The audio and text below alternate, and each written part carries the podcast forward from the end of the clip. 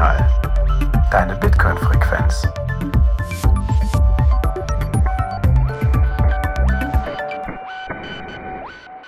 See, the great trouble is the money wasn't allowed to develop further.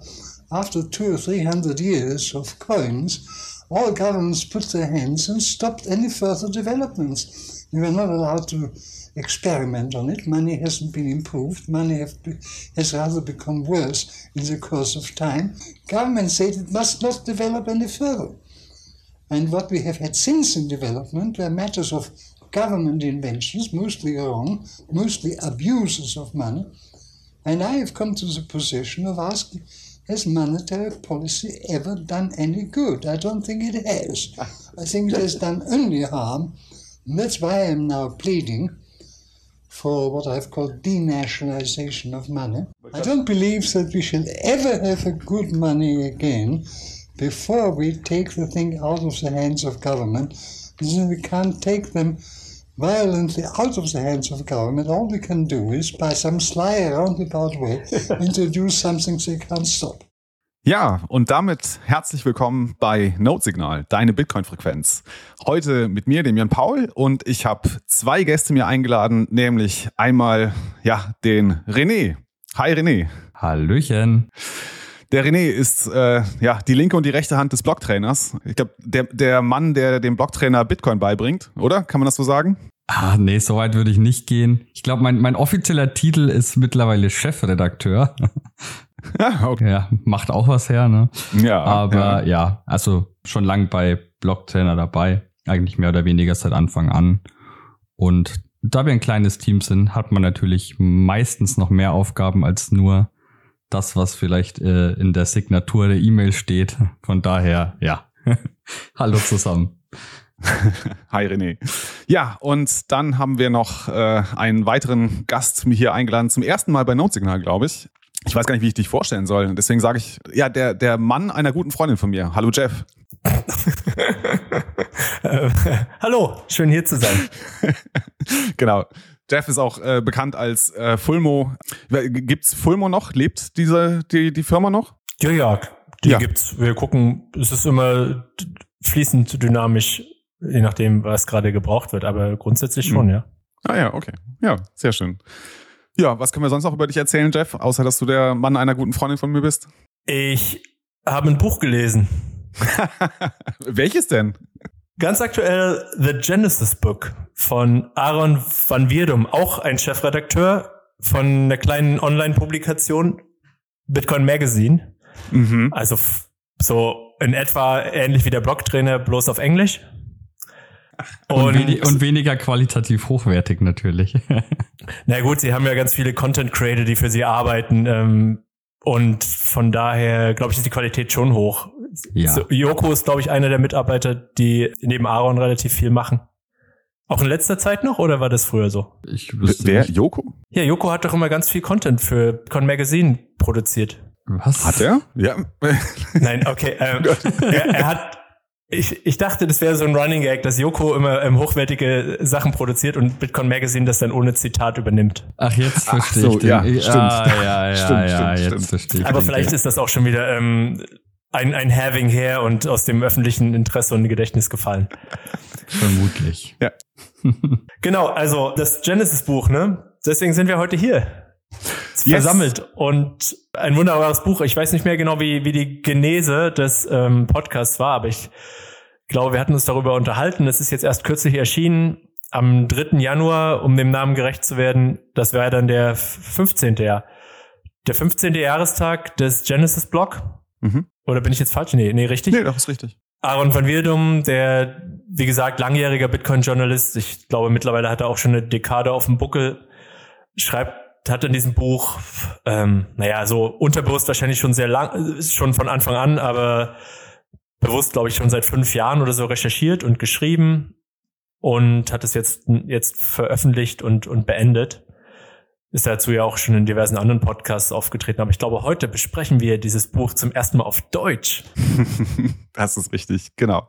Um das ähm, auch ähm, der, der Schnittmenge von Leuten, die quasi deutsche Podcasts hören und englische Bücher lesen, näher zu bringen, bevor dann im Apricot Verlag irgendwann die Übersetzung erscheint. Ach Mist, ich wollte den Fab vorher noch gefragt haben, ob da was äh, in Arbeit oder geplant ist. Das habe ich jetzt vergessen. Also hier Fab. Also ich kann nur sagen, dass Fab weiß, dass das Buch existiert. Ja, da, ja, ja, ja, ja, das stimmt. Das, genau. Das, ähm, das ist alles, was ich sozusagen ähm, besten, besten Wissens ähm, rausgeben kann. Und Sehr ich gut. würde mich wundern, wenn das nicht auf Deutsch erscheint. Fab, wenn du zuhörst, do it. Weil ja. im Endeffekt es ist so, so viel können wir vielleicht schon vorwegnehmen.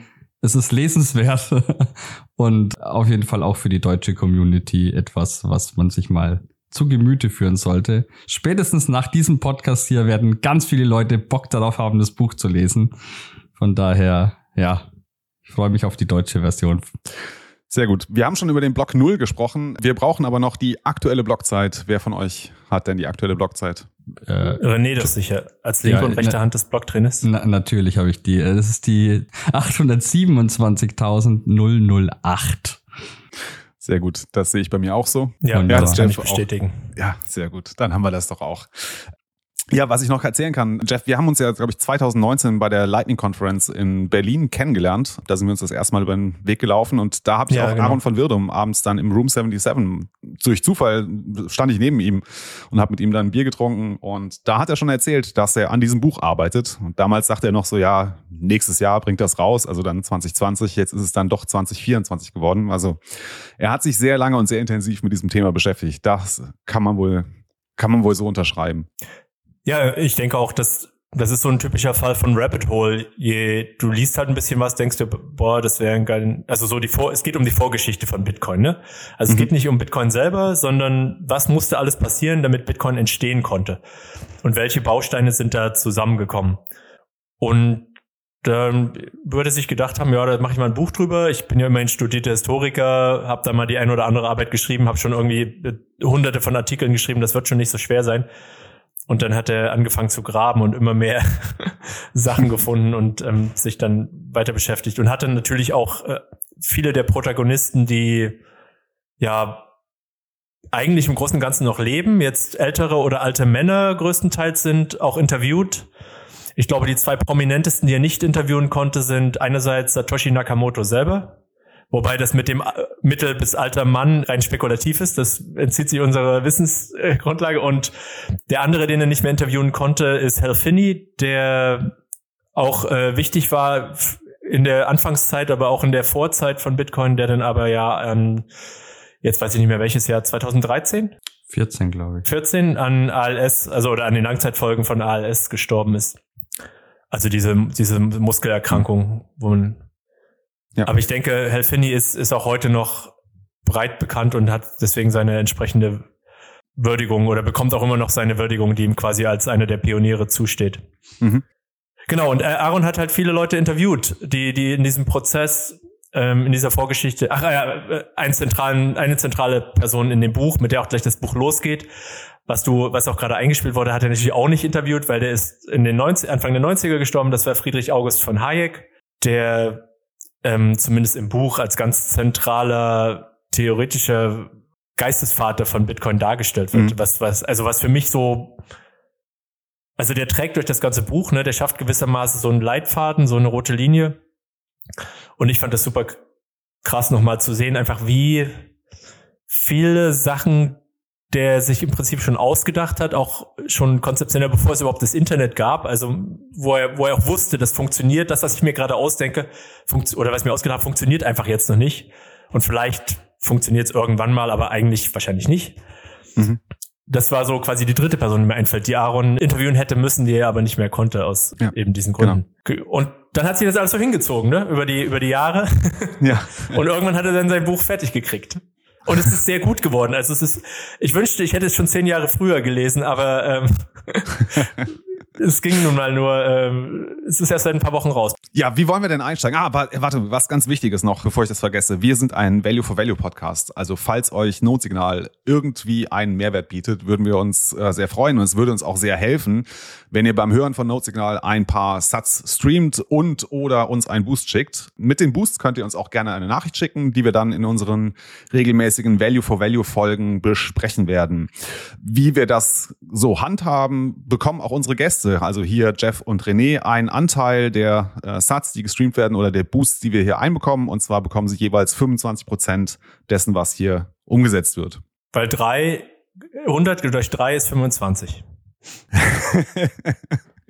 nee, 50 Prozent äh, werden für Gäste reserviert. Und die anderen 50 Prozent sind dann dafür da, um unsere operativen Kosten zu decken und halt noch ein bisschen was für unsere ja, sonstigen Aktivitäten im Bitcoin-Space, ja, um das zu unterstützen. Ne, unser Bounty-Programm wäre da so eine Sache, die wir ein bisschen vorantreiben wollen.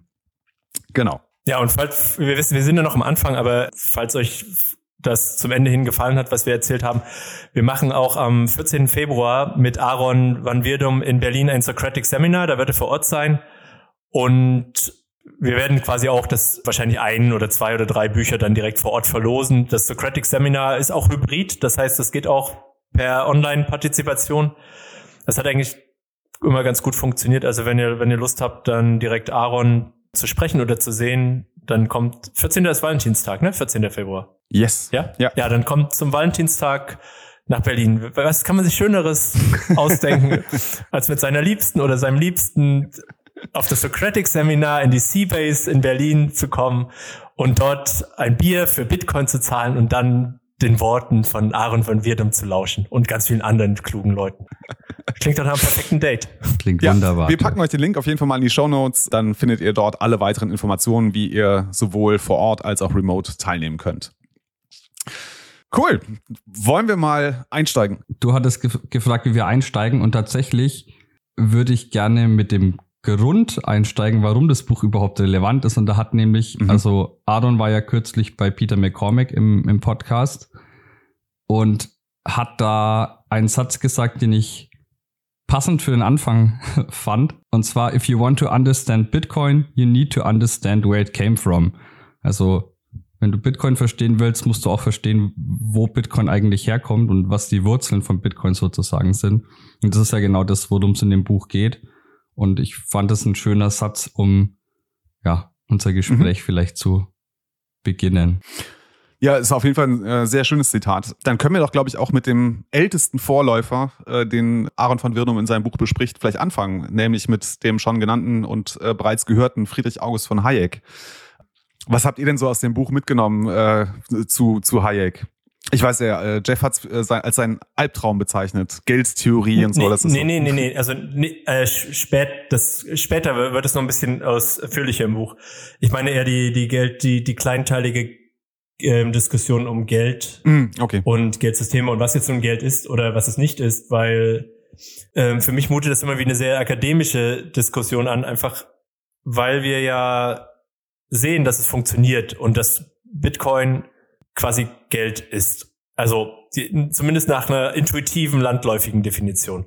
Und es gibt es zum Beispiel das viel zitierte Regressionstheorem zur Entstehung von Geld, wo äh, das im Prinzip besagt, dass also Regression im Sinne von zu, also Regress zu, zurückschauen oder zurückführen, wo du im Prinzip an die Anfänge der Menschheitsgeschichte gehst und schaust, was haben die Menschen gemacht und damals haben sie quasi irgendwie ist natürlich entstanden, dass man Waren gegeneinander handelt und das wurde dann immer komplexer mit Wertersatz und Geldersatz quasi und dann kam man irgendwann zum Gold und dann kam man irgendwann zum Fiat-Geld und zur Gelddeckung und zur Entkopplung der Gelddeckung und so weiter. In dieser Theorie ist aber beispielsweise oder ich sehe in dieser Theorie nicht, wie Bitcoin reinpasst. Und ich weiß nicht genau, ob ihr das irgendwo gesehen habt oder gelesen habt. Äh, Im, im Buch jedenfalls wurde es nicht, wurde nur die Regressionstheorie nochmal beschrieben, quasi als stehende Theorie, aber nicht wirklich aufgelöst, weil nach dieser Theorie dürfte es Bitcoin eigentlich nicht geben.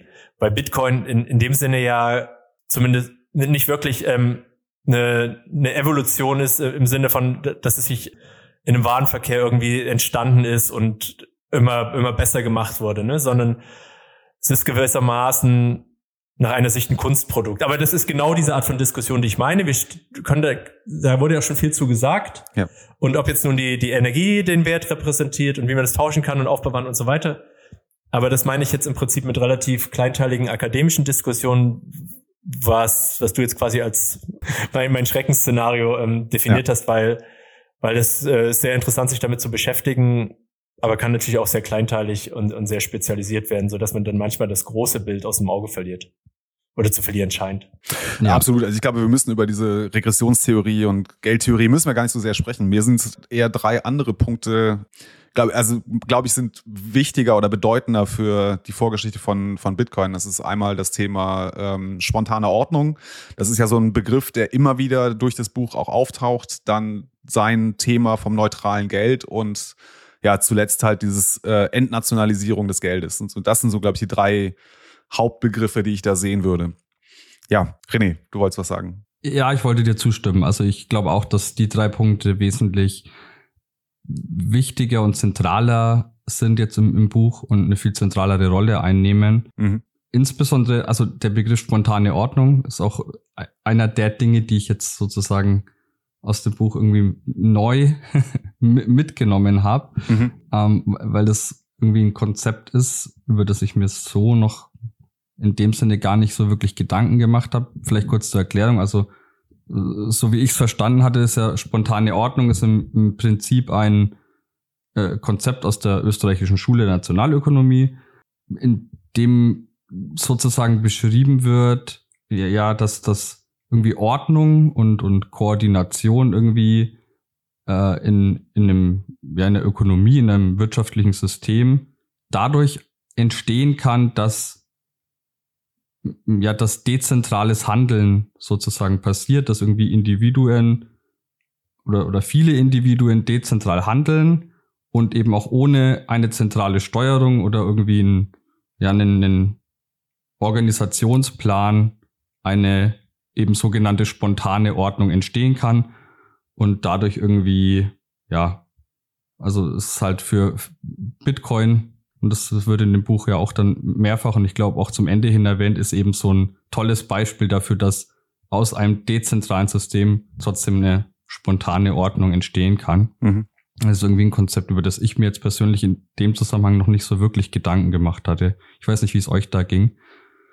Ich würde es, würde die spontane Ordnung auch so ein bisschen als Gegensatz zu dem sehen, äh, zu, zu einer pl zentralen Planwirtschaft sehen. Das ist, das ist ja wohl auch eine der zentralen Aussagen, dass es eben nicht wirklich möglich ist, eine Wirtschaft zu planen, sondern dass die Wirtschaft im Prinzip, und das ist ja dieser Ansatz der österreichischen Schule auch, äh, vom Menschen her gedacht wird und einfach die Vielzahl von menschlichen Handlungen ausmacht und dadurch quasi Muster und Systeme entstehen, die von den Menschen, also den Marktteilnehmern kreiert werden.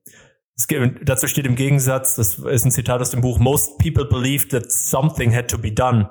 Also im Prinzip auch immer dieser menschliche Drang zu denken, man muss irgendwie etwas steuern oder auch zu sich sozusagen anzumaßen, man könnte etwas steuern. Hm. Und da, dagegen ähm, stand eben damals auch schon Hayek und die österreichische Schule, die gesagt haben, ja, wir, wir können das eigentlich gar nicht steuern und wir müssten eigentlich die Ineffizienzen werden von den Akteuren in spontaner Ordnung und im freien Markt selbst ausgemerzt hm. und, und quasi bekämpft. Also ich, so, ich habe das eher so als Gegensatz ja. verstanden. Dass ich würde nur noch ergänzen, dass es bei Hayek, glaube ich, darum geht, zu erklären, was eigentlich Funktion und Effekt von Preisen sind. Ne? Und dass Preise halt etwas signalisieren über Angebot und Nachfrage und Knappheit von Gütern. Und dass somit Preise sind halt ein dezentrales und auch sozial skalierbares Kommunikationsmittel. Ne, du kannst über Preise kannst halt ausdrücken, was der Markt halt nachfragt und äh, wofür es überhaupt ein Angebot besteht. Und Hayeks Idee ist, dass eben dieser freie Markt, ne, der halt über Preise signalisiert, was, was da ist und was, was irgendwie gefragt ist, dass er darüber sich selbst organisiert. Und dann kommt halt dieser Begriff der spontanen Ordnung. Das ist das eine. Und dann kommt der, also der, der Preis ist quasi die, der drückt den, die lokale, spontane Ordnung aus und dann kommt ja noch die Idee des Zinses, der halt den Preis des Geldes über die Zeit darstellt. Ne? Also was kostet es eigentlich, äh, äh, ja, Geld, Geld zu, ja, Geld zu erwerben, also sich quasi einen Kredit aufzunehmen oder äh, Geld zu verleihen. Genau, und daher kommt so ein bisschen das, das Thema spontane Ordnung, zumindest jetzt nach meinem Leseverständnis äh, in Aarons Buch. Ja, was, ich meine, das, das ist ja im Prinzip erstmal sehr relativ theoretisch, wenn man so will. Aber er hat mhm. dann erstaunlicherweise, ähm, und das war ja sozusagen dieses, dieser Aha-Effekt, sich schon Bitcoin relativ früh ausgedacht. Mhm. Er, er hat es nicht so genannt, aber ähm, er hat halt auch überlegt, wie, wie ein Geld beschaffen sein sollte und das ist eben, ähm, um die, das Preissignal nicht zu kaputt zu machen, im Prinzip nicht zentral gesteuert werden sollte. Das heißt also, der Staat kein, kein Geldmonopol haben sollte. Mhm. Aber das ist ja, aber das Geld irgendwie gewissermaßen gemanagt werden muss und er dachte halt an, an so eine Art globale Währung, wenn man so will, aber er hat gleichzeitig erkannt, dass, dass die auch nicht von einer Entität gesteuert werden kann, weil früher oder später in, in seiner Welt die irgendeine Art von politischer Institution manipulierbar ist durch einen, durch einen Krieg oder durch Druck oder wirtschaftliche Zwänge, so dass er dann gesagt hat, ja, also ein globales, knappes Geld ist eigentlich nicht möglich. So verkürzt gesagt. Ein, ein globales, knappes, neutrales Geld, wie es Genau, ein neutrales Geld, ja, das war auch richtig. Genau, das ist der Begriff, der fällt. Ne? Das, die Idee des neutralen Geldes kommt bei Hayek das erste Mal auf, ne? dass er sagt, wir brauchen tatsächlich eben dieses grenzenlose Geld, also das nicht irgendwie lokal beschränkt ist, zum Beispiel innerhalb eines äh, Nationalstaates oder eines Währungsraumes, sondern tatsächlich grenzenlos ist. Und die zweite Idee, der auch schon da mitdenkt, ist die der fixen Geldmenge. Da bin ich mir noch nicht so ganz im Klaren darüber, wie Hayek darauf gekommen ist, dass es eine fixe Geldmenge geben muss. Ich nehme das jetzt einfach mal so hin. Ich glaube, das ist jetzt also für uns Bitcoiner ist es, glaube ich, relativ selbstverständlich. Vielleicht müssen wir das gar nicht so sehr diskutieren. Ja, ich meine, es, ähm, wir, wir sind ja immer noch beim Buch und Hayek ist ja nur einer der Protagonisten, das muss man noch dazu ja. sagen. Ähm, wir sind jetzt, das war jetzt keine, kein ausführliches Hayek-Werk, sondern es wird im Prinzip mhm. immer mal wieder vom, vom Narrativ eingebunden und so ein bisschen hintergrundmäßig erklärt.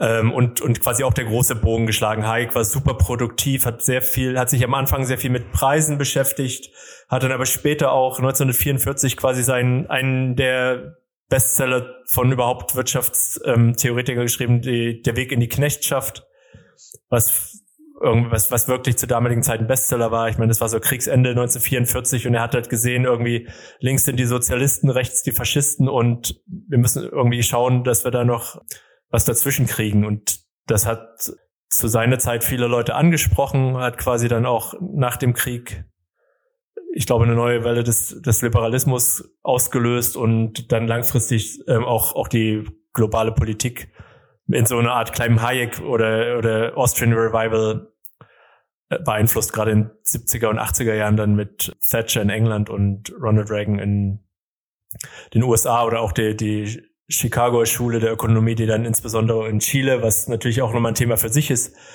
aber in Chile unter Pinochet auf, auf wirtschaftlicher Ebene wohl ja eher erfolgreich war. Aber ähm, ich glaube, da kann man ganze Podcast-Reihen zu machen und da wird es auch sehr viel Widerspruch geben. Deswegen, äh, ich will das nicht unbedingt so stehen lassen, aber zumindest, um da so einen kurzen Abriss zu liefern, was er eigentlich bewirkt hat. Und er hat auch äh, nicht zuletzt 1976 für quasi sein Gesamtwerk einen Nobelpreis bekommen.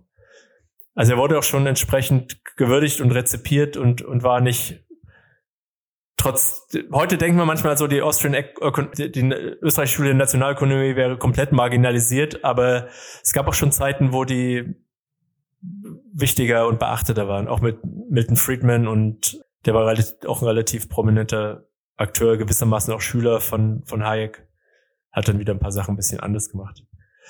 Und dann ist er irgendwann eben in einem seiner letzten Interviews nochmal auf das, was du im Eingang, was im Eingang zitiert wurde, gekommen und was auch im Buch gleich als Eingangszitat gebracht wird, nämlich das ist im Prinzip, dass er nicht denkt, dass man das Geldmonopol aus, den, aus der Hand des Staates nehmen kann oder dass man es ihm entreißen kann, sondern dass es nur die Möglichkeit gibt, quasi spitzbübig auf verschlungenen Faden von hinten durch die Brust ins Auge irgendwie in eine sly round, in einem sly roundabout way ähm, das Geldmonopol quasi aus der Hand zu stibitzen und es zurück in die Hände der Menschen zu legen.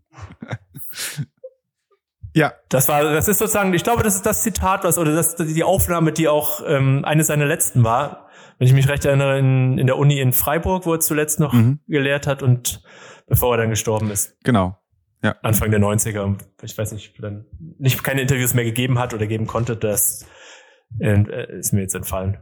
Er ist auch relativ alt geworden. Ne? Also ich meine, mhm. er ist, glaube ich, äh, noch im 19. Jahrhundert, also 1898, 99. 99 geboren und 1992 gestorben. Also er hat schon ähm, fast ein ganzes Jahrhundert mitgemacht.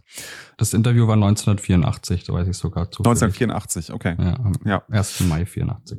Ja, passenderweise, das hat er sich ja überlegt. Er dachte, er gibt doch mal das Interview, was dann äh, 40 Jahre später im Podcast zitiert wird. Ja. Nochmal im Jahr 1984, damit wir auch noch was zu denken haben. Ja.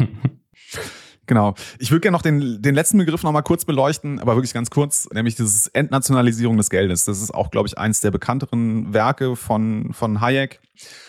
Und ich glaube, es kommt auch so ein bisschen aus seiner Einsicht, dass dieses neutrale Geld, das er formuliert hat, dass er das nicht einführen kann. Ne? Es wird äh, kaum jemand wird sich darauf einlassen, dass eine irgendwie geartete globale Entität, wie auch immer es strukturiert sein soll, dieses neutrale Geld schafft und und und managt. Und ist dann auf die Idee gekommen, ja, lass uns doch das Geldsystem einfach sich selbst überlassen im Sinne von Free Banking. Das heißt, jeder soll halt einfach so das Geld benutzen und auf den Markt schmeißen, dass er meint, dass das das richtige Geld ist. Und dann wird sich schon unter ne, Wettbewerbsbedingungen ein Geld herauskristallisieren, das halt das beste Geld für den gesamten Markt ist. Genau, nur diese Idee des ne, Free Bankings, die taucht auch schon bei Hayek auf. Ja, das wurde auch immer mal wieder belebt, aber das, das gab halt ja. insbesondere zu Hayeks Lebzeiten noch nicht so die technischen Mittel, ja. das wirklich umzusetzen. Es ist ja auch dann immer die Frage, wie das, das auch später auftaucht, ähm, ist das Geld gedeckt oder, oder kann man, oder wie kann man gewissermaßen Fiat-Geld ohne Deckung schaffen? Ja, das sind, und das sind die Fragen, die dann, die viele andere Leute dann mit und später und wahrscheinlich auch vor Hayek beschäftigt haben. Aber ich glaube, der Grund, warum wir so viel über Hayek jetzt gesprochen haben, ist, dass er eben auch er und seine Theorien zentral wichtig waren für alle oder fast alle Akteure, mhm. die im quasi in der, in der Genese von Bitcoin eine Rolle spielen und auch er hat vielleicht nicht alle Projekte, aber wahrscheinlich einfach wirklich alle Vorgängerprojekte von Bitcoin mehr oder weniger beeinflusst in der Philosophie, ähm, in der grundlegenden Analyse und deswegen ist er aus wirtschaftstheoretischer Sicht einfach so, so zentral. Und deswegen ist es, glaube ich, deswegen nimmt das Buch sich viel Zeit, immer wieder über Hayek zu sprechen. Deswegen haben wir jetzt, jetzt glaube ich, auch viel Zeit genommen, das zumindest nochmal anzureißen. Ja. Und je mehr ich da, und eigentlich müsste man nochmal einen Bachelor zu Hayek absolvieren.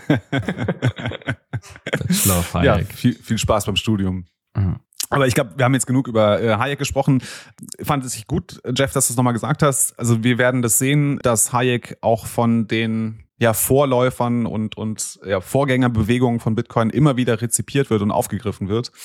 Aber das Buch von Aaron setzt dann in einem etwas anderen Kontext ein, nämlich da kommt das erste Mal die Person Richard Stallman auf. Ja, wer, wer ist Richard Stallman? Was können wir denn über ihn sagen? Möchtest du, Jeff, weil du so grinst? Du hast ihn ja auch so, schon mal ja. persönlich getroffen, soweit ich weiß. äh, ja, also ich meine, der Richard Stallman ist ja auch einer der, wie einfach angangs, anfangs erwähnt, der der quasi großen Geister, die immer noch ähm, rumhüpfen und ähm, die ein oder andere Funktion haben oder Projekte durchziehen. Der ähm, wird quasi als eine der zentralen Figuren der der Hackerkultur, der frühen Hackerkultur eingeführt und auch der frühen oder, oder einer der Mitbegründer des Free and Open Source, der, der Free and Open Source Software. Ich weiß nicht, wir müssen jetzt wahrscheinlich nicht so ins Detail gehen. Da gibt es natürlich auch wieder ähm, verschiedene Nuancen, was, was, was freie Software bedeutet und das, dass wir heute Free and Open Source Software sagen, ist ja im Prinzip der Kompromiss, um beide Seiten oder die beiden großen Spielrichtungen so ein bisschen zu verheiraten und zu sagen, ja, wir haben euch alle lieb und ähm, nehmen euch alle mit. Aber Richard Stallman war, war einer dieser typischen selbst gelernten Programmierer im Prinzip, damals als die Computer noch auf dem LKW geladen werden musste, wenn man sie verschicken wollte. Und hat einfach angefangen, ich weiß nicht mehr genau, im MIT, wahrscheinlich, ich glaube, er war auch in mehreren Universitäten, das habe ich jetzt ein bisschen im Detail vergessen, da in den, in den Computerclubs rumzuhängen und einfach die, diese Rechenzeiten zu nutzen, um mit seinen Kumpels ja, die Maschinen auszuprobieren und Software zu schreiben. Und zwar in einer Art und Weise, dass die, die Software meistens auf dem Rechner gespeichert war und einfach jeder, der gerade ranging, die Software, die gerade drin war, weiterschreiben konnte und das entweder kommentieren oder im schlimmsten Fall auch komplett boykottieren, was wohl aber in der Praxis da in dieser Kultur eher selten oder gar nicht passiert ist. Und, und so ist quasi Richard Stallman und seine Wegbegleiter sind die aufgewachsen. Also die Software war etwas, was im Prinzip frei gestaltbar ist und wo jeder, mit, natürlich auch schon damals mit den entsprechenden Kenntnissen und Zugängen, aber wo eigentlich jeder äh, machen konnte, was er wollte mit der Software. und die verändern und, und verstehen und komplett sehen, wie die funktioniert. Ja, und, und das war im Prinzip so die Kultur, die, die entstanden ist, was sich dann ausgeweitet hat auf, auf Betriebssysteme, ich, ich, auch über die Jahre sozusagen, die was, aber auch schon mit frühen äh, künstliche Intelligenzmodellen, da gab es einen großen Fall, den Aaron näher beschreibt, ne? Das war die hatten hier AI-Labs oder wie das hieß. Genau, die, da gab es schon mal so einen großen Richtungsstreit, weil im Prinzip wollte eine Fraktion das Ganze alles Open Source lassen und die andere Fraktion wollte es kommerzialisieren. Und es kam dann auch ähm, Geld und erste Investoren. Und ja, im Prinzip hat, wurde da die ganze Entwicklung, also kann man an diesem Ball, äh, Fallbeispiel von Richard Stallman so ein bisschen die ganz, die, diesen ganzen Streit oder die ganze Philosophie von von Open Source. Und jetzt fällt mir gerade nicht ein, wie nennt wie, wie nennt Stallman? Stallman, der nennt sich Open Source. Der, der hat seine. Er, er nennt es Free Software. Free also, Software, genau. Genau, free as in freedom, free, not, not, as in as free in beer. beer. Ja. Genau. genau, das ist sehr wichtig. Es geht darum, äh, dass Software ein, ja, äh, also freiheitsfördernd auch sein soll. Dass dieser Gedanke kommt ja bei ihm schon auf. Ne? Aber fand ich aber ganz gut, dass du es gesagt hast. Es ist so ein bisschen, äh, es ist in dieser Hackerkultur, auf die Stallman da am MIT trifft, da, da, da geht er völlig drin auf und da, da wird halt der, ja, der, der Software-Anarchismus schon gelebt. Und äh, ich glaube, das ist auch ganz interessant, diesen Begriff des, äh, ne, der, der Anarchie, dass der dort schon in diesen frühen 60ern, glaube ich, ist das, ja, müsste so in den 60ern sein, dass es da schon aufkommt und gelebt wird. René, was ist so dein Takeaway? Ich, äh, erstens glaube ich, es war 70er. Mhm, okay. Ähm, also frühe 70er. Aber ja, mein Takeaway war, ich muss zu meiner Schande gestehen, ich hatte mich vor dem Buch noch überhaupt nicht mit, äh, äh ja, sozusagen den, den Wurzeln von Free and Open Source Software beschäftigt. Auch nicht mit Stallman äh, oder ja, allgemein, was da äh, dazugehört. Und fand es eigentlich recht spannend. Also so, ich meine, seine, seine Lebensgeschichte jetzt ist jetzt übertrieben, aber es wurde ja schon kurz irgendwie angerissen. Ja, wir eben, ja, halt so typische Kind, das sich für Computer interessiert und dann eben äh, da ans, ans MIT geht und, und äh, da auf einmal eine, eine Art Hackerkultur mitgründet und heute eben als der Vater von, von dieser Free und Open Source Software gilt.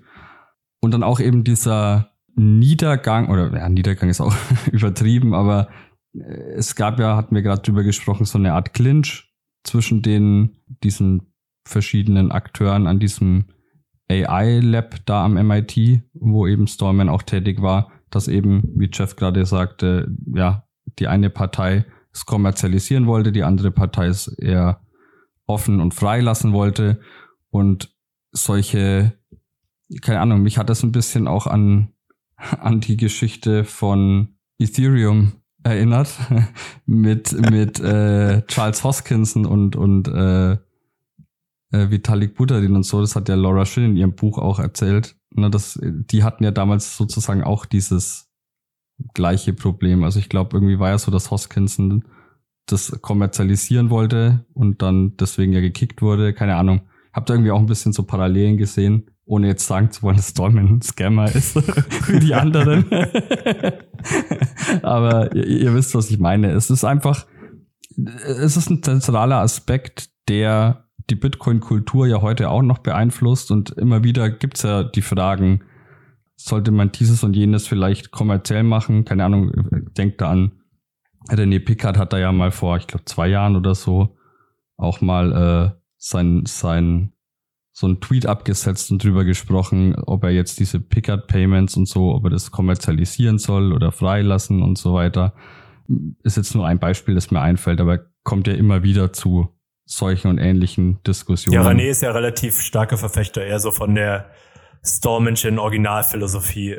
Also zumindest geht er stark in die Richtung nach, nach allgemeinem Standard. Genau, aber trotzdem. Dass er gerne möchte, dass das Wissen, und dazu gehört ja auch Code, im Prinzip öffentlich ist und öffentliches Gut ist und auch wissen, wo, was mit öffentlichen Geldern bezahlt wird, was, wo teilweise ja René auch, wo, wodurch ja René nach seinem Verständnis zumindest auch oder wahrscheinlich auch in der Realität finanziert wurde, dass das dann auch nichts ist, was, was hinter verschlossenen Türen oder in Boxen gepackt wird, sondern was der Menschheit zugute kommt.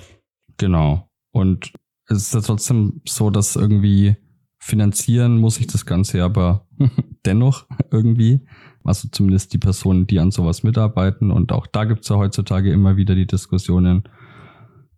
Ja, es war einfach spannend. Und auch tatsächlich, also es gibt ja auch dieses GNU-Projekt, das vielleicht so einige Internetkinder der 90er noch kennen. Da wusste ich ehrlich gesagt auch nicht, dass, dass er da hintersteckt. Das GNU ist witzigerweise, ich vergesse mal, wie das heißt, aber das referenziert sich selbst. Also die Abkürzung genau. heißt GNU, GNU not, not Unix. Unix. Ja, ja genau. genau. Und daraus wurde dann später Linux, ne? Von Linus Torvald hat das dann ähm, genau, hat es glaube ich genommen hat, und dann und einen äh, eigenen Kernel geschrieben. Als Grund, ja, als Grundstein irgendwie genau. Ja, aber Richard Stallman ist einer der wirklich wenigen Leute, die heute noch aktiv sind, die sich auch an ihre frühe Philosophie immer noch halten. Also der hält zumindest nach Erleben und Bekunden nutzt er nach wie vor ausschließlich freie Software und das ist in der modernen Welt ziemlich schwierig, was natürlich dann auch zu, ich glaube, man kann seine, seine Webseite anschauen, wenn er überhaupt eine hat, die ist sehr, sehr, sehr minimalistisch gehalten und so anekdotisch, ich weiß gar nicht, kann dann glaube ich auch keine, keinen, keinen modernen E-Mail-Client E-Mail-Client verwenden, genau, weil da ja überall ähm, proprietäre Elemente drinne sind. Hm. Und das nutzt er im Prinzip nicht sozusagen. Der nimmt nichts, wo auch nur ein Tropfen Gift die Quelle äh, vergiften könnte. Und das ist sehr konsequent, aber auch, glaube ich, im Alltag sehr, sehr schwierig. Aber trotzdem, äh, und er wird, also, dass er noch auftaucht und auf Konferenzen kommt. Er war zuletzt auf der, auf dem Hackers Congress Parallelpolis in Prag letzten ähm, Herbst. Er wird von vielen Leuten sehr verehrt und sein frühes und dauerhaftes Engagement wird ihm sehr hoch angerechnet. Mhm. Also man hatte auch schon gemerkt, wie, wie viele Leute ihn da für, für das, was er, für sein Lebenswerk gewissermaßen wertschätzen und auch wertschätzen, dass er das so konsequent durchgezogen hat. Ist er Bitcoiner? Weißt du das? Ähm, nee, nee, nee, der hat, glaube ich, eigene Ideen. Aber der, das, ich kann dir nicht mehr genau sagen, woran die, wo die Kritik zu Bitcoin ist. Es geht da aber eher um so ideelle Geschichten, was, was so, ähm, ich glaube, er ist zum Beispiel im Vergleich zu er wäre zum Beispiel kein Hayek-Fan, würde ich jetzt mal mutmaßen. Weswegen er einer der wenigen Beispiele aus dem Buch ist, die im Prinzip nicht so von Hayek geprägt sind, wo, wo wir wieder über die Software mhm. und die Open Source Software Schiene reinkommen, die für Bitcoin wichtig ist. Aber ich glaube, ihm ist im Endeffekt dieses, diese ganzen, diese wirtschaftlichen Modelle und quasi diese Denkweise eher fremd und ich glaube, er sieht sich eher als so einen klassischen Anarchisten und er kann wahrscheinlich einfach mit Geld auch mhm. nicht sonderlich viel anfangen. Mhm. Und wenn schon, dann aber ein komplett demokratisches Geld im Sinne von basisdemokratisch, was er sich dann vermutlich anders vorstellt als Bitcoin. Aber ich will jetzt auch nicht irgendwie Stormen Worte in den Mund legen. Das wäre jetzt eher so mein Eindruck meine Interpretation. Er ist jedenfalls in dem Sinne kein Bitcoiner. Okay, verstehe. Ja. ja. Im genau. Übrigen sind, glaube ich, auch die nächsten Personen und Punkte, um die es geht, eher weniger von Hayek beeinflusst. ja, bei wem sind wir denn jetzt? Wir kommen jetzt äh, zu Diffie Hellman, ne? zum Thema Kryptographie. Da fand ich wirklich interessant in dem Buch, das war mir auch nicht so klar, dass der Status der Krypto Kryptographie, also wir sind jetzt immer noch so im Bereich der 60er, 70er Jahre, dass es quasi eine Jahrtausende alte Technologie ist, die immer gleich war. Nämlich, du brauchst denselben Schlüssel für Ver- und Entschlüsselung. Das heißt, du musst irgendwie vertraulich deinen, den Schlüssel, mit dem du deine Nachrichten kodierst und auch entkodieren kannst, vertraulich austauschen können, um halt überhaupt einen Kommunikationskanal zu etablieren. Und die beiden genannten Herren, also einmal Whitfield Diffie und Martin Hellman heißt er, glaube ich. Martin ist, glaube ich, der Vorname. Mhm. Genau. Die bringen jetzt quasi die Kryptographie äh, aus ihrem äh, ja, Schlummer heraus und, und erfinden etwas ganz Neues. Genau, aber vielleicht noch mal ein bisschen äh, kann man vielleicht noch ein bisschen ausholen, weil ich glaube, das ist eine echt interessante Geschichte. Wer ist eigentlich äh, Diffie und wie, wie kommt er jetzt eigentlich dazu, sich für Kryptographie zu interessieren? Habt ihr das mitgenommen aus dem Buch? So grob, glaube ich, kann ich es noch äh, skizzieren. Ja, reicht also auch. Wir müssen jetzt nicht jede Zeile ja, des ja. Wortes irgendwie wiedergeben. ja, also es war wohl so irgendwie, also dieser Whitfield Diffie, hatte halt auch schon so als Kind immer Spaß an Kryptographie und hat immer so dieses Caesar-Chiffre, also diese Cäsar-Verschlüsselung, sagt man im Deutschen, glaube ich, äh, ja, sich dafür begeistert. Also es ist so, ich glaube, dieses Cäsar, äh, diese Cäsar-Verschlüsselung ist einfach, dass du die Buchstaben verschiebst, dass irgendwie zum Beispiel aus A mit Schlüssel 1 wird dann B, aus B wird C und so weiter und dann ne, ist es damals zur Zeit Cäsars war das so der High-End-Standard von Kryptographie. Aber äh, genau, ist natürlich relativ einfach zu knacken nach heutigen Standards. Dann hat Whitfield Diffie auch am MIT studiert, wenn ich mich recht erinnere. Und hat dann bei irgendeinem Verteidigungsunternehmen gearbeitet. Äh, und da sich dann eben so mit Kryptographie und, und ja, irgendwie so Computersicherheit und so beschäftigt und ist auch ein bisschen so in diese Hackerkultur wohl mit, mit eingetaucht, soweit ich weiß genau. Da darüber hat er dann erkannt, dass eben Datenschutz wichtig ist und ähm, auch im ja, Aufkommen oder im Internet eben der Schutz von sensiblen Daten immer wichtiger wird und hat dann zusammen mit Martin Hellman, den hat er, glaube ich, gar nicht am MIT, sondern in Stanford kennengelernt, aber ich weiß gar nicht mehr, wie er dann nach Stanford kam. Ob er da, also wie Whitfield Diffie dann nach Stanford kam, ob er da irgendwie. Ja, wir können ja auch noch was für, für so. die Leute übrig lassen. ja, eben, die müssen ja auch noch selbst lesen. Nee, jedenfalls, äh, genau, jedenfalls haben die sich halt irgendwie kennengelernt und haben dann eben dieses besagte, berühmt-berüchtigte Diffie-Hellman-Verfahren oder Diffie-Hellman-Schlüsselaustauschverfahren irgendwie zusammen entwickelt. Manchmal wird auch noch Ralph Merkel mit reingebaut. Genau. Ja, auch äh, Diffie-Hellman-Merkel-Schlüsselaustausch. Aber der, der, ist, der ist insbesondere von den Merkle-Trees bekannt und war noch ein paar Jahre jünger und kam dann eben auch irgendwann aus, aus quasi aus der Versenkung, nachdem die beiden das veröffentlicht hatten. Erstmal auch, auch erstmal nur theoretisch. Genau. Das ist ja auch, das ist, das fand ich auch, also das muss man sich immer vorstellen. Das passiert häufiger im Buch, dass die Verfahren und Sachen ähm, beschreiben, die neu sind, die wir heute sozusagen schon implementiert kennen. Aber gerade Diffie-Hellman haben sich diese ähm, ihre asymmetrische Verschlüsselungstechnik, äh, das Verschlüsselungsverfahren theoretisch ausgedacht. Die haben das nicht in Software implementiert, sondern die haben es aufgeschrieben. Also ja. aus dem Kopf auf Papier.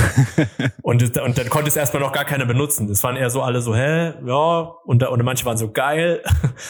Aber, es, aber man konnte es nicht verwenden. Ja. Man konnte nur überlegen, ob das funktioniert. Wozu sollte man das denn überhaupt verwenden, Jeff? Wie, was, naja, wozu? Ist das eine blöde Frage? Ich kann, sorry, den Clou kann ich gerade nicht aufnehmen. Erzähl uns das doch mal, René, wozu man das verwenden konnte.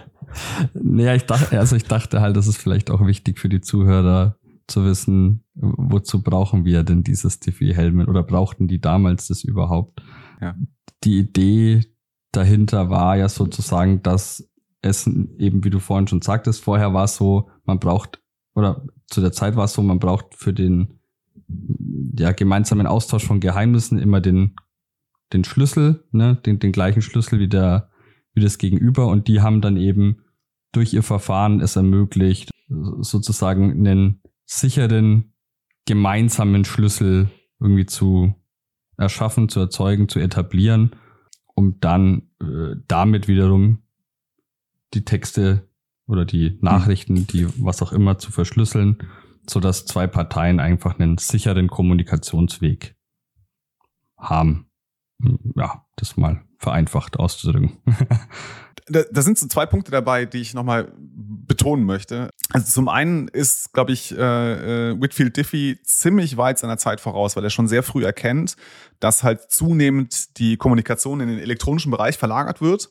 Und er sieht sehr schnell, dass ohne entsprechende Verschlüsselung ne, diese Kommunikation quasi offenlegt für einen Beobachter und hat schon sehr schnell ein Gespür dafür, dass es hier darum geht, die Privatsphäre dieser Kommunikationsteilnehmer zu schützen. Das ist der eine Punkt. Und der zweite Punkt ist genau das, was der äh, René auch gesagt hat. Das große Problem ist natürlich, äh, also der, anders. Der Vorteil von elektronischer Kommunikation ist, dass wir über große Distanzen sehr schnell kommunizieren können. Aber der Schlüsselaustausch wird halt problematisch, weil es, ne, wie soll ich eine Kommunikation, eine verschlüsselte Kommunikation mit jemandem in Australien aufbauen, wenn ich mich vorher irgendwie mal einmal mit ihm physisch getroffen haben muss, um halt im Geheimen den Schlüssel auszutauschen.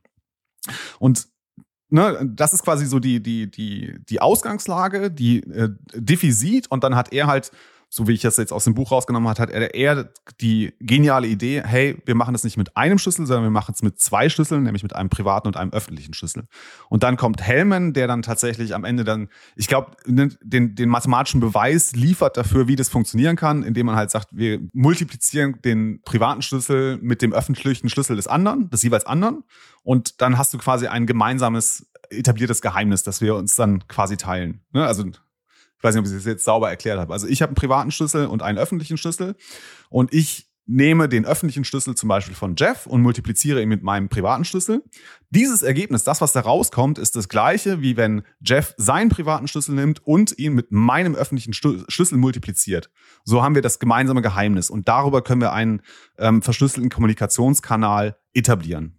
Und was auch noch es geht nicht nur um Verschlüsselung in dem Sinne, dass du Nachrichten nicht von außen lesbar machst, sondern es geht, oder vielleicht kommt es aber später rein, aber es geht auch um die Unverfälschbarkeit von elektronischen Inhalten.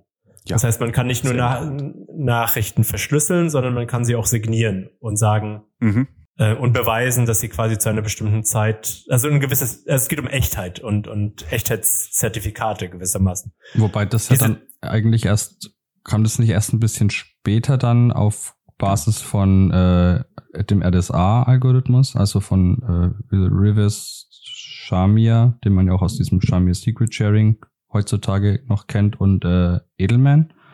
So hatte ich das in Erinnerung. Das quasi ja, ist gut Diffie, möglich. Diffie Hellman ja, hatten quasi die Grundlagen dafür gelegt und dann dieses ganze Signatur, die asymmetrische Verschlüsselung sozusagen ausbauen und und äh, ja für für sichere Datenübertragung und ähm, das Erschaffen sozusagen von digitalen Signaturen kam dann eher erst mit denen dazu, glaube ich.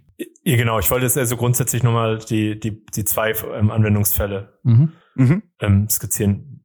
Ich bin jetzt gerade bei der genauen Aufdröselung, wer, was, wer bei äh, von RSA, Diffie Hellman und Merkel welche Details gemacht hast, ehrlich gesagt schwimme ich da gerade so ein bisschen. also das Buch hat übrigens 16 Kapitel und ähm, das Thema, die Thematik, die wir gerade besprechen, wird un ungefähr in einem halben Kapitel abgehandelt. genau. Also soweit ich es äh, mir jetzt hier mitgeschrieben hatte, war das, äh, also Diffie Hellman erfinden quasi ne, den Key Exchange, also Public Key Cryptography was es aber noch braucht, ist diese Einwegfunktion mit Falltür. Da können die Leser dann äh, gerne nochmal in dem Buch nachschauen. Ähm, und das ist das, was dann halt äh, Rivest, Charmier und Edelman entwickeln, nämlich genau diese Einwegfunktion, äh, heute bekannt als RSA. Äh, ja, wichtige, wichtige Technologie, genau. Und mit denen wird es halt möglich, tatsächlich äh, so A, die Kommunikation zu verschlüsseln und B, auch das, was Jeff nochmal betont hatte, Dokumente digital zu signieren und damit quasi nachzuweisen, okay, ne, dieses Dokument habe ich in dieser Form verpasst, verfasst und äh, ne, so möchte ich das bitte, also so soll es wahrgenommen werden. Es kann jetzt nicht mehr verfälscht werden, weil eine digitale Signatur da drauf liegt. Ja. Ja, und diese ganze quasi neue, der ganze neue Zweig äh, mündet dann in einer ersten Konferenz. 1981 findet die Crypto 81 statt. Und da warst du die, schon dabei, Jeff, oder? Ja, ja, genau. Wenn ich mich recht erinnere, war das damals in Kalifornien, aber ist jetzt so lange her. äh, jedenfalls findet die NSA auch Interesse daran und die versucht dann, die sagt so, oh ja, ist ja alles ganz interessant, aber macht das mal bitte nicht, weil das so Verschlüsselung ist eher so unser Spezialgebiet und wir wollen das beim Geheimdienst lassen.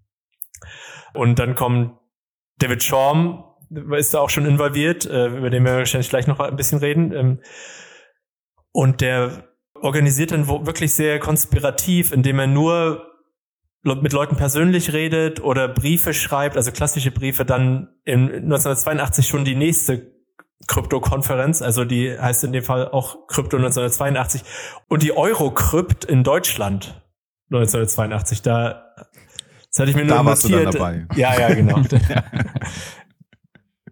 ja, vielleicht war da schon jemand dabei, der jetzt zuhört. Aber ich fand es ganz, ganz spannend, dass da, dass da dann im Prinzip aus irgendeinem Grund das in Deutschland durchgeführt wird. Ich weiß nicht genau, woran es liegt. Das müssen wir nochmal nachgucken. Das habe ich leider verpasst. Schlechte Vorarbeit. Aber das war auch so, was, was mir auch aufgefallen ist, so ein kleiner Einschub im, im Bitcoin-Space allgemein. Jetzt kommen wir ganz kurz auf die heutige Zeit und vom Buch weg. Gibt es jetzt schon auch ziemlich viele deutsche oder deutschsprachige Entwickler, die auch relativ hochwertige Arbeit leisten. Also sagen wir mal gute, gute Grundlagen würde ich so behaupten. Und wen hast du da im Sinn? Äh, äh, alle, alle möglichen. Also ich meine, wir haben vorhin von René Pickard gesprochen oder oder Jonas Nick oder äh, wir haben wir haben diverse Core-Entwickler, die die quasi auch sehr tief in der Materie stecken. Auch wenn wir später zu, auf Shorm zu sprechen kommen. Es gibt auch jetzt wieder mehrere eCache-Projekte, die die quasi unter unter deutscher Leitung sind. So gewissermaßen, wenn man so will. Aber in dem Buch wiederum spielt das alles gar nicht so eine große, also spielt Deutschland in dem Sinne keine große Rolle und ich weiß nicht, ob das, ähm, das ist vielleicht einfach nur so eine kleine Randnotiz, weil ich das anders aus der heutigen Sicht anders wahrnehme. Aber damals war das alles noch sehr, also in den Jahren, von denen wir jetzt gerade sprechen, so MIT, Storm in die 70er, 80er Jahre, war das alles noch sehr US-zentriert und da ist ja eigentlich sehr viel oder das meiste in diese Richtung entstanden. Hm. Ich war, also ich glaube, das liegt eher daran, dass sich Bitcoin halt auch in diesem Raum entwickelt hat. Ne? Also wir werden ja gleich noch über Extropians und Cypherpunks äh, sprechen. Die saßen nun mal in den USA und haben an den amerikanischen Universitäten geforscht oder gelehrt und gearbeitet. Vielleicht ist da auch ein blinder Fleck dieses Buches, ne? dass es da vielleicht auch äh, Entwicklungen gab, gerade im Bereich Kryptographie, die auch außerhalb dieses äh, Spektrums, das jetzt Aaron von Würden betrachtet, stattgefunden hat. Ja, kann Keine gut sein. Ahnung. Also es ist, ist ja. wohl auch, es ist ja eher für eine englischsprachige Leserschaft geschrieben und Bitcoin Magazine hat den größten Markt in den USA. Also es kann gut sein, dass er da zwei, drei Sachen ausgelassen hat. Das ist aber eine interessante, hm. ich ja. wollte es einfach nur mal kurz erwähnen, weil es sind ja so Randgedanken, die, ja. die quasi die, die Historie mit dem, mit der Gegenwart verknüpfen. Ja. Jetzt haben wir doch schon ein paar Mal den Namen David Schaum genannt. Lass uns doch mal zum David Schaum um, äh, übergehen, weil der wirklich jetzt in meinen Augen einen sehr wichtigen Beitrag leistet, denn er ja, führt eCash im Grunde ein. Ja, wo, wo wollen wir anfangen? Äh, wollen wir nochmal in so eine Technik-Ecke machen und äh, über Blind Signatures sprechen? Oder äh, überlassen wir das äh, den Hörern, sich selber über Blind Signatures äh, sich zu informieren? Da habt ihr doch schon eine Folge zu gemacht, oder? Sehr gut, darauf wollte ich hinaus. Danke, Jeff. Packen wir euch in die Show Notes. Wir haben eine Folge äh, mit dem Kalle gemacht, äh, also da zu Cashew. Aber da erklärt Kalle auch nochmal sehr gut, wie äh, Blind Signatures funktionieren. Also hört da gerne nochmal rein. Ist eine sehr, sehr, sehr interessante Folge. Auch sehr, sehr interessantes Thema. Denn David Schaum, glaube ich, können wir jetzt sagen, ist der Erste, der Electronic Cash implementiert. Richtig? Glaube ja. Ja, ich meine, er hat's, er, er hat's erfunden, ne? Er hat's erfunden. Also Xiaomi Xiaomi eCash hat er erfunden. Es trägt ihm auch seinen Namen. Ja. ja. Und genau, ich glaube, eines der zentralen Probleme bei, äh, auch wie auch bei, wie bei digitalem Geld, ähm, ist, was gelöst wurde mit dem eCash war unter anderem zumindest, dass das Double Spending Problem gelöst wurde. Man mhm. konnte eben durch die, durch dieses Signatur Schema sicher gehen, dass das kein, kein Wert doppelt ausgegeben werden kann. Und gleichzeitig hat das ähm, System, also es geht, geht immer noch, man hat eine, es ist ein Zentralbanksystem gewissermaßen und du musst der Zentralbank vertrauen und das Geld wird ausgegeben, aber es wird quasi digitalisiert und anonymisiert. Und durch diese Blinded Signatures ist es möglich, dass die Bank das Geld ausgibt dass es zirkuliert, aber dass es nur einmal wieder eingelöst werden kann, ohne darauf Rückschlüsse zu führen, wer es zuletzt hatte oder wer es überhaupt hatte ne? und, und ausgegeben hat. Ich höre mir gleich auch nochmal die Folge an, aber zumindest ähm, soll das an dieser Stelle grob reichen für, für eine Einordnung. Ja, auf jeden Fall. Also ich denke, das reicht. Aber ich glaube, was interessant ist, ist, dass Chaum ja eine Firma gründet, nämlich DigiCash, DigiCash. Ich weiß nicht, wie, wie spricht man diesen Namen eigentlich aus? DigiCash. Ich hätte es auch mit weichem G ausgesprochen. Okay, also DigiCash äh, mit ja. Sitz in Amsterdam. Also, also wir, äh, das sind irgendwie, sie, also er findet es 83 und dann Anfang, und Anfang der 90er Jahre macht er dann die, die Firma, ne? Das, das ist, glaube ich, noch ein paar Jahre dazwischen. Ah, okay, das war mir gar nicht äh, klar. Das ist mir aus dem Buch nicht, nicht bewusst geworden, dass das noch ein paar Jahre dauert, bis er dann die Firma gründet. Mhm. Und die Werdung heißt es aber ja weder eCash noch Digi oder DigiCash, sondern das waren noch diese Cyberbugs. Nee, ich glaube, Cyberbugs waren nochmal was wieder, anderes, ne? Oder ist das wieder was es, anderes? Die Cyberbugs ist die Währung, die DigiCash Benutzt. als quasi firmeneigenes Projekt, so Proof of Concept einführt.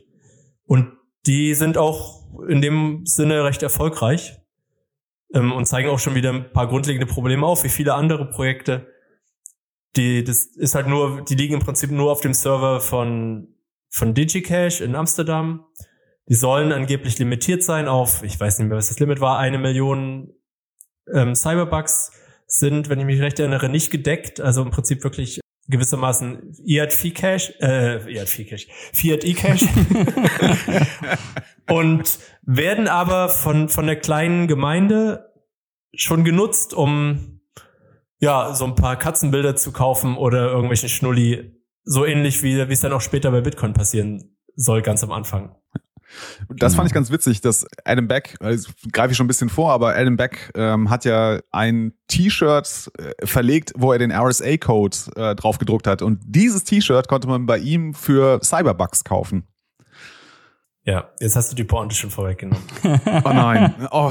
Nein, nein, nein, nein. Das, das, das war ein paar Jahre später. Ähm, ich glaub, genau. Also wir sind bei Cyberbucks, DigiCash so Anfang der 90er und dieses RSA-T-Shirt war 96 oder so. 96, so, also, genau wir machen gerade so ein bisschen so ein paar Zeitsprünge, aber dieses Projekt ist dann so, es gibt auf jeden Fall so fünf Jahre lang wenigstens. Mhm. Irgendwann werden dann die Server, um das wieder vorwegzunehmen, abgeschaltet und zeigen damit wieder auch ein Problem, nämlich solange du zentrale Server hast, hast du halt ein Vertrauensproblem gewissermaßen und ähm, man kann nicht nur diese Server abschalten, sondern die Server werden auch irgendwann abgeschaltet und dann ist das Geld von heute auf morgen nichts mehr wert, weil es nicht mehr existiert. Ja, und die Firma ging bankrott. Genau, also ich meine, das ist ein, damals ja so ein, es ist ein Riesending. Wir haben sozusagen frühes Internet, äh, es wird viel rumprobiert, es gibt einige große Akteure, die da schon, schon ein bisschen Hoffnung haben, aber gleichzeitig ist es noch nicht so kommerziell. Also ich glaube, du hast doch viel von diesem richtig so Open Frontier Spirit drinne, dass ganz viel ausprobiert wird einfach und noch viele Hobbyisten rumschwören und viele, viele Coder, die das einfach mal aus Spaß machen. Und das ist auch noch nicht klar, wie das Internet so wirtschaftlich funktioniert. Und ich meine, heute ist es uns einigermaßen klar, das wird sich wahrscheinlich auch nicht so schnell ändern. Das ist im Prinzip zumindest für, für Privatpersonen oder aus Privatpersonensicht eher, wir kriegen halt Werbung angezeigt und damit verdienen Webseiten viel Geld. Der Blogtrainer hat ein ganz anderes Modell gefunden. Verdient einfach gar kein Geld. Aber damals ist ja auch noch unklar, wie überhaupt die im Internet bezahlt werden kann. Und die äh, e also Xiaomi eCash mit DigiCash beziehungsweise Cyberbucks oder eCash hat das Potenzial eben auch so Mikrotransaktionen zu tätigen. Anonyme Kleinstzahlungen, Kleinzahlungen im Internet, um damit zum Beispiel Zeitungsartikel zu bezahlen. Also ich denke schon, dass das war, das ist ja auch heute oft noch eine Vision, dass man das irgendwie so hinkriegt, die Werbung auszurotten und dafür einfach für Content zu bezahlen. Und damals sieht es so aus, als wäre das noch viel größer, die Vision, was unter anderem dazu führt, dass es wohl zumindest Vertragsverhandlungen mit Microsoft, den Internet Explorer haben, oder ich weiß gar nicht, ob es zu der Zeit schon gab, aber auf jeden Fall auch Netscape ist eine Firma, die mit DigiCash verhandelt und dann quasi, weil du auf der Bankenseite ja auch einen Partner brauchst, der im Prinzip Tokens ausgibt und, und das umtauscht, haben sie, sprechen sie sogar mit der Deutschen Bank als eine der, der größten Banken der Welt. Mhm. Und warum das gescheitert ist, ist halt komplett unklar. Also es ist gescheitert, das ist ziemlich klar, weil das würde man das jetzt kennen und dann wäre es nicht nur eine historische Anekdote. Manche sagen so, die anderen so. also David Schorm war auf jeden Fall ein Visionär und äh, ist auch heute noch aktiv, auch einer von denen, die immer mal wieder rumlaufen und verschiedene Projekte haben. Ähm, aber manche Leute, er, er sammelt in seiner Firmenzentrale stellenweise auch Leute, die, die heute, die später auch noch ähm, wichtig werden für quasi die, für andere Projekte. Äh, Nick Szabo zum Beispiel arbeitet, glaube ich, auch nur ein paar Wochen für hm. DigiCash mhm. und ist dann de sehr desillusioniert und geht wieder. Ähm, und ein paar, auch ein paar andere Leute. Aber und, und David Schramm ist entweder die einen sagen, er ist einfach ein sehr spezieller Charakter und man kann im Endeffekt mit ihm keine finalen Verträge machen, weil er immer wieder nachverhandelt und immer wieder Paranoia-Schüber hat, weil er denkt, er wird über den Tisch gezogen. Es gibt Stimmen, die sagen, die Zeit war einfach nicht reif. Diese Projekte mit Microsoft, mit der Deutschen Bank, das waren sozusagen Stichproben, aber im Endeffekt hat keiner den Markt gesehen. Es gab zum Beispiel auch die Mark Twain Bank in den USA, die schon mit, mit eCash gearbeitet hat, mit DigiCash zusammen. Die waren mehrere Jahre am Markt, hatten dann aber im Endeffekt nur ein paar tausend Kunden, die es verwendet haben. Und da ist auch die Frage, haben sie es nicht aggressiv genug vermarktet? Hätten sie damit besser in den Markt gehen müssen oder können? Das werden wir wahrscheinlich nicht klären, aber das sind so aus heutiger Sicht so verschiedene Erklärungsansätze, wo nicht ganz klar ist, ob es einfach Pech war, too, too early to market oder überhaupt komplettes Produkt, was niemals überhaupt am Markt bestehen kann oder wird. Oder ob es einfach nur an einer schwierigen Führungspersönlichkeit lag. Ja, ich glaube, es war einfach eine Mischung aus allem vermutlich. Ne? Also ja, genau, das ist ein schöner, schöner diplomatischer Satz. Ja, ja also ver vermutlich hat ja das eine auch zum anderen geführt. Also ne, irgendwie die Unfähigkeit von David Chaum irgendwie vernünftig zu wirtschaften und äh, irgendwie ne, seine Paranoia über den Tisch gezogen zu werden und so. Und vielleicht fehlendes Marketing haben dann wiederum zu einer fehlenden Marktnachfrage geführt und dann halt letztlich zum Scheitern des Projekts. Deswegen. Also das Projekt war auf jeden Fall massiv durchfinanziert. Die hatten schon sehr viel Geld eingesammelt. Ein, ein großer Kritikpunkt, den ich vergessen habe, das, der kam, glaube ich, von Nick Sabo, war, dass David Chom hat sich, hat sich auf Bezahlkarten, also der wollte quasi physische Bezahlkarten für, für DigiCash, für eCash bauen und hat im Endeffekt, hm. ich habe kein Foto gefunden, das hatte ich mal gesucht, aber ich stelle mir das so vor wie so eine Art, naja, Raspberry Pis oder so, so, so Kreditkarten, Mini-Computer, Kreditkarten große Mini-Computer gebaut, um, um die zu etablieren. Und dann haben halt die Leute, also die, die Cypherpunks im Prinzip gesagt, das ist totaler Quatsch. Wir haben hier ein rein digitales Geld und mach das mal komplett online. Und du musst jetzt hier nicht Millionen äh, an, an Investorengelder dafür verballern, so eine Art besseres Kreditkartensystem zu bauen. Das ist auch ein großer Kritikpunkt, wo, wo einige sagen, ja, pff, das war halt eine äh, totale Fehlentscheidung. Also, dass das wahrscheinlich eine strategische Fehlentscheidung war von David Schaum, sich auf diese ja, auf diese Karte oder dieses physisches Bezahltool zu konzentrieren. Und was ich nur kurz ergänzen wollte, es war nicht Nick Sabo, sondern Eric Hughes von den ähm, Cypherpunks, äh, die ganz, der ganz kurz ne, bei DigiCash gearbeitet hat in Amsterdam und dann aber halt maßlos enttäuscht war von der Arbeit, auf die sich dort fokussiert wurde und dann auch sehr schnell wieder das Weite gesucht hat. Ja, also ich hatte noch die, nur den Gedanken, das ist auch nochmal ein Gedankenanschluss, das kann man nochmal recherchieren oder vielleicht wisst ihr das auch. Ich hatte mir ein paar Notizen gemacht, hatte aber leider keine Zeit mehr, die alle nochmal gründlich zu recherchieren. Es gibt ja auch den Fehlercode 402, der im, also der ja. HTTP-Fehlercode der, der Entsprechung von 404, Seite nicht gefunden ist, die 402 Payment Required, Payment Required, also ähm, Zahlung erforderlich. Und es könnte sein, dass es ähnlich aus dieser Zeit kommt und dass eben auch irgendwann mal die Vision da war, dass es wirklich Webseiten gibt, die erst eine Zahlung vorangestellt haben, bis dass sie angezeigt werden. Und eCash war schon auch eine Vision, das in der Masse zu machen. Also ich, ich weiß nicht, ob äh, ne, dieser 402-Fehler tatsächlich äh, aus diesem Bereich kommt, aber es ist vorstellbar wäre es. Ja, ja kann, kann, kann man nochmal kann man noch mal nachschauen. Es ist ja immer schön so ein bisschen so eine, so eine Frage. Ich meine, ähm, ja. wir, haben jetzt schon mindestens drei Hausaufgabenpunkte. genau. Das ist übrigens nochmal ein guter Zeitpunkt, um nochmal so, also wer, wer, wer die Fragen wirklich alle, alle Fragen, die wir hier haben, ich habe es mitgezählt, wer die Fragen uns, uns recherchiert und ausführlich äh, aufdröselt, sei es auf, auf Twitter, X, Noster oder was habt ihr für Kanäle bei Notsignal, der kriegt ein Buch. Uh. Wir machen jetzt einfach noch ein Gewinnspiel, okay? Sehr gut, sehr gut. Weil dann, dann kriegen wir das vielleicht ein bisschen aufgearbeitet und dann ähm, haben, wir alle, genau. haben wir auch alle was davon. Weil wir haben das Buch ja schon gelesen, aber so die, ja. diese Fragen sind schon ganz interessant. Also das Foto, das Foto von dem Bezahlding ins Bummens, was DigiCash gemacht hat, das wäre ganz interessant, wenn das jemand findet und die, die Geschichte von dem 402, 402 Fehlercode. Und vorhin hatten wir auch noch zwei, drei Fragen, ne? genau. Also wäre nochmal ein guter Zeitpunkt, äh, unsere bevorzugte Methode, äh, um solche Nachrichten oder auch äh, Gewinnspiele äh, zu veranstalten, ist natürlich, indem ihr uns einen Boost schickt, weil wir ein Value for Value Podcast sind. Also wenn euch gefällt, was wir hier tun, äh, gerne äh, einen Boost schicken. Aber natürlich auch, um am Gewinnspiel teilzunehmen, könnt ihr uns einen kurzen kleinen Boost schicken. Müssen auch nicht viele Satz sein, aber vielleicht dort die Fragen, die der Jeff jetzt hier so in den Raum geworfen hat, beantworten. Und dann könnt ihr ein Buch gewinnen, nämlich das Genesis-Buch von Aaron von Wirde. Ja, wir hatten, glaube ich, auch vorher schon so zwei, drei Fragen, die wir nicht ganz beantworten konnten, weil wir jetzt einiges aus, aus dem Gedächtnis. Ja, sch schreiben, ähm, wir, schreiben wir zusammen. Also, äh, ja. Ach so, ja, ist egal. Ja, der aufmerksame, der aufmerksame ja. Hörer wird es schon finden. Ja, sehr gut. gut.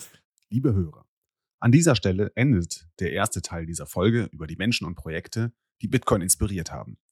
Der zweite Teil dieser Folge erscheint am Sonntag, den 4.2. beim Blocktrainer Bitcoin Podcast. Den Link zum Blocktrainer Podcast findet ihr in den Show Notes.